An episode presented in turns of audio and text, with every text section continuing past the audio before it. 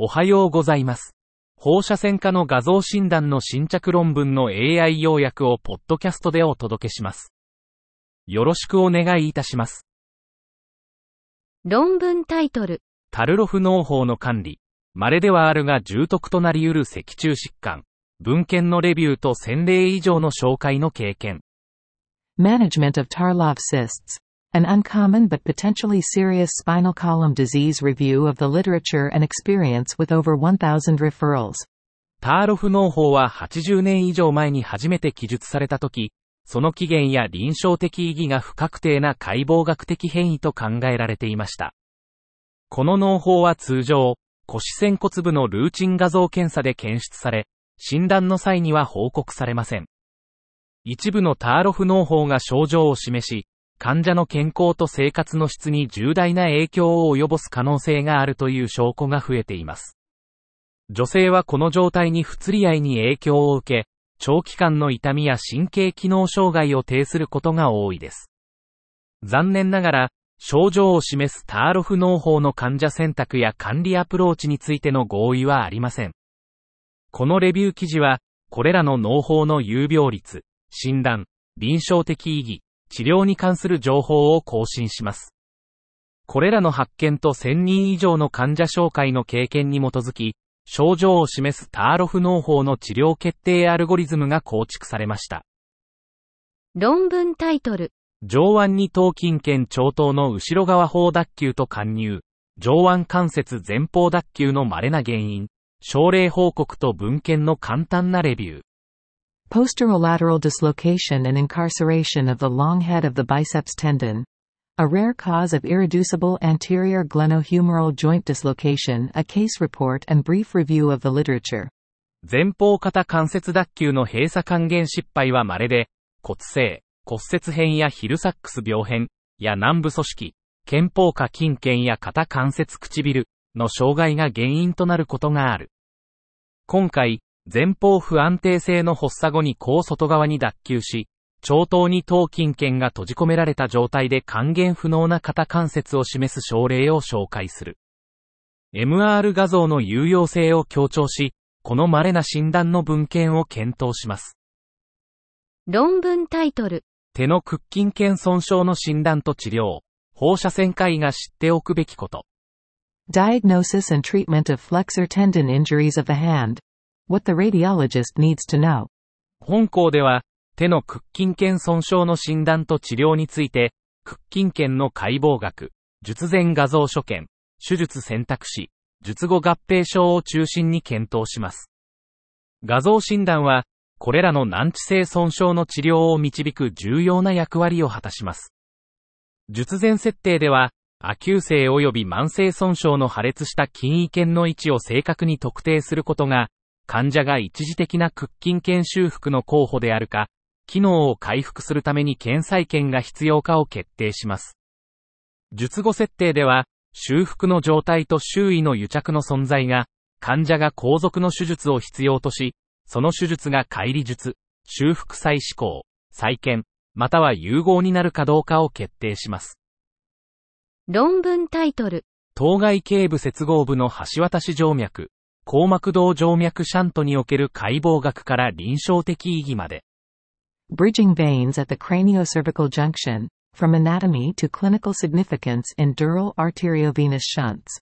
目的、当該頸部接合部、CCJ、周辺の橋静脈、BVS の解剖学的変異を放射線学的に調査し、これらの BVS が DAVS における臨床的意義を議論する。方法、選択的神経手術を受ける患者の前頸部から頸部までの BVS の正常な静脈解剖学を調査した。結果、6つの BVS グループを特定し、それぞれが特定の下流の静脈接続を持つ。D バスとの関連は、CCJ の D アスの大部分で唯一の静脈排出であった下側外側グループでのみ観察された。結論、軽静脈レベルから頸部レベルまでの BVS の詳細な解剖学を報告し、対応する領域の D アスの病態生理学の理解を深めた。論文タイトル、十二指腸腺がんの稀な症例。A rare case of duodenal adenocarcinoma.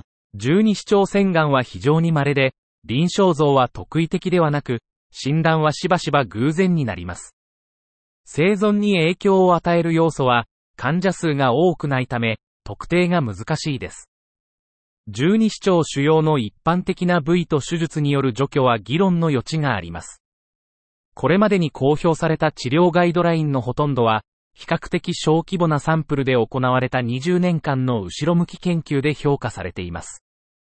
著者は、メレナの臨床症状を持つ62歳の男性患者の十二指腸腺がんの症例を提示します。手術選択肢は十二指腸糖水切除術でした。論文タイトル。消化管先行の兆候を伴わない異物摂取による肝農用、症例報告。Liver abscess caused by the ingested foreign body without sign of gastrointestinal perforation, a case report. 摂取した異物が肝農用の原因となることは非常に珍しい。66歳の男性患者が右上腹部痛と低熱を伴う腹痛で病院を受診。検査結果は白血球増多、中性吸油位、炎症マーカー上昇を示した。腹部超音波と CT スキャンは肝脳用を示し、4B セグメントから3セグメントに広がっていた。患者は寄生中性肝脳用と診断され、治療後に安定した状態で退院。2週間後のフォローアップで低熱が続いていると報告。CT スキャンで肝臓内に異常な高吸収線状構造が見つかり、異物の可能性があると判断。腹腔鏡手術で魚の骨が農用から取り出され、1週間後に完全に回復。肝農用の原因が異物である可能性があるときは、腹部 CT スキャンや超音波検査が診断と治療の指針となる。論文タイトル。性的発達の障害、構造化された放射線学的報告と実践的アプローチ。Disorders of sexual development, structured radiological reporting and practical approach. 性文化障害、DSD は、非典型的な生殖器、触診できない抗がん、所長の遅延、不妊症など、様々な臨床症状を持つ複雑な疾患群です。DSD は、他の先天性異常と関連しており、子供の育てる性別の決定や将来の生殖選択肢に関する重大な倫理的問題を抱えています。正確な診断は、これらの症例の適切な管理に不可欠です。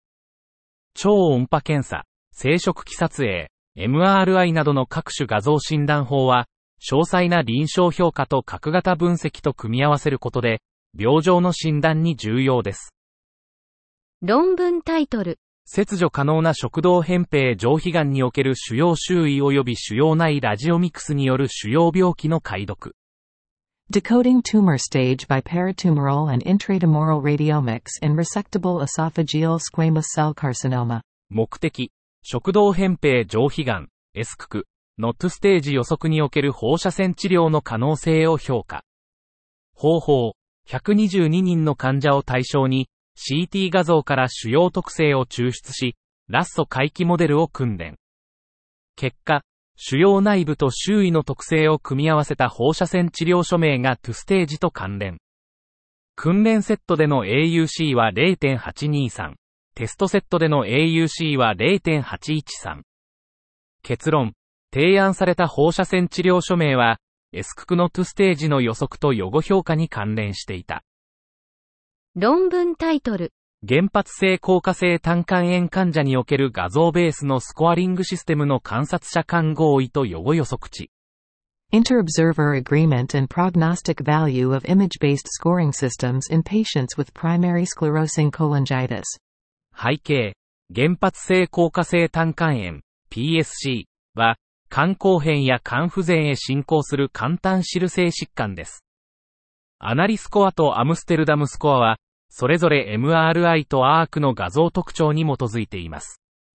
目的、これらのスコアの観察者間変動と性能を比較することを目指しました。方法、少なくとも一つの MRCP を持つ PSC 患者が含まれました。画像は二人の専門家によって独立して評価されました。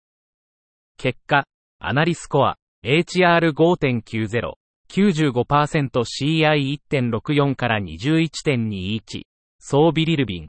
HR イコール 3.2395%CL1.06 から9.91。年齢。HR イコール 1.0595%CI1.001.11 が完成脱保証の独立した予測因子でした。結論。アナリスコアは PSC 患者の完成脱保証に対する追加的な予測価値を提供します。論文タイトル。卵巣リンパ腫の MR 画像所見。他の固形卵巣腫瘍との鑑別。Mr. Imaging Findings of Ovarian Lymphoma. Differentiation from other solid ovarian tumors. 目的。卵巣リンパ腫と他の固形卵巣腫瘍を区別するための MRI 所見を評価する。方法。卵巣リンパ腫14例と他の固形卵巣腫瘍28例を対象に画像分析を行った。結果、卵巣リンパ腫は他の固形卵巣腫瘍よりも T2 強調画像での均一な高信号強度、81.8%vs19.4% P より小さい0.001と周辺卵胞の存在、40.9% vs8.3% P イコール0.01が多かった。結論。T2 強調画像での均一な高信号強度は卵巣リンパ腫と他の固形卵巣腫瘍を区別するのに有用であった。周辺卵胞の存在は卵巣リンパ腫の診断を示唆する追加の手がかりとなる可能性がある。論文タイトル。MRI に基づくラジオミクスシグネチャー。肝細胞癌と胆管癌の合併における微小血管浸潤を予測するための潜在的な画像バイオマーカー。MRI-based radiomic signature. A potential imaging biomarker for prediction of microvascular invasion in combined hepatocellular cholangiocarcinoma. 目的。術前に肝細胞胆管細胞癌、CHCCCC、患者の微小血管浸潤、無微、を予測するための動的造影 MRI、DOSMRI の放射線学解析の可能性を調査。方法、91人の CHCCCC 患者を対象に、DOSMRI から放射線学特徴を抽出し、ラッソアルゴリズムを用いて放射線学署名を作成。結果、大きな主要サイズと高いラドスコアは無微の存在と関連。P イコール0.026及びより小さい0.001。4つの安定した放射線学特徴からなる放射線学署名は高い予測性能を示した。AUC イコール0.866及び0.841。結論。DOSMRI から開発された放射線学署名は、CHCCCC の無微を術前に予測する信頼性のある画像バイオマーカーとなる可能性がある。論文タイトル。骨粗鬆症性椎体圧迫骨折と大腰筋。防脊柱筋量及び MRI で測定した ADC との関連性の評価。Evaluation of the association between osteoporotic vertebral compression fractures and PSO's major, paraspinal muscle mass and ADC measured on MRI. 目的。骨粗鬆症性脊椎圧迫骨折と関連する MRI 因子を評価。方法、457人の患者記録を広報史的に検討。年齢、性別、BMI を記録。結果、210人、男性103人、49.0%を評価。骨粗鬆症性脊椎圧迫骨折群は、非圧迫骨折群よりも年齢が高く、BMI が低く、大腿骨筋と脊柱筋の面積が小さい。P より小さい0.001。結論。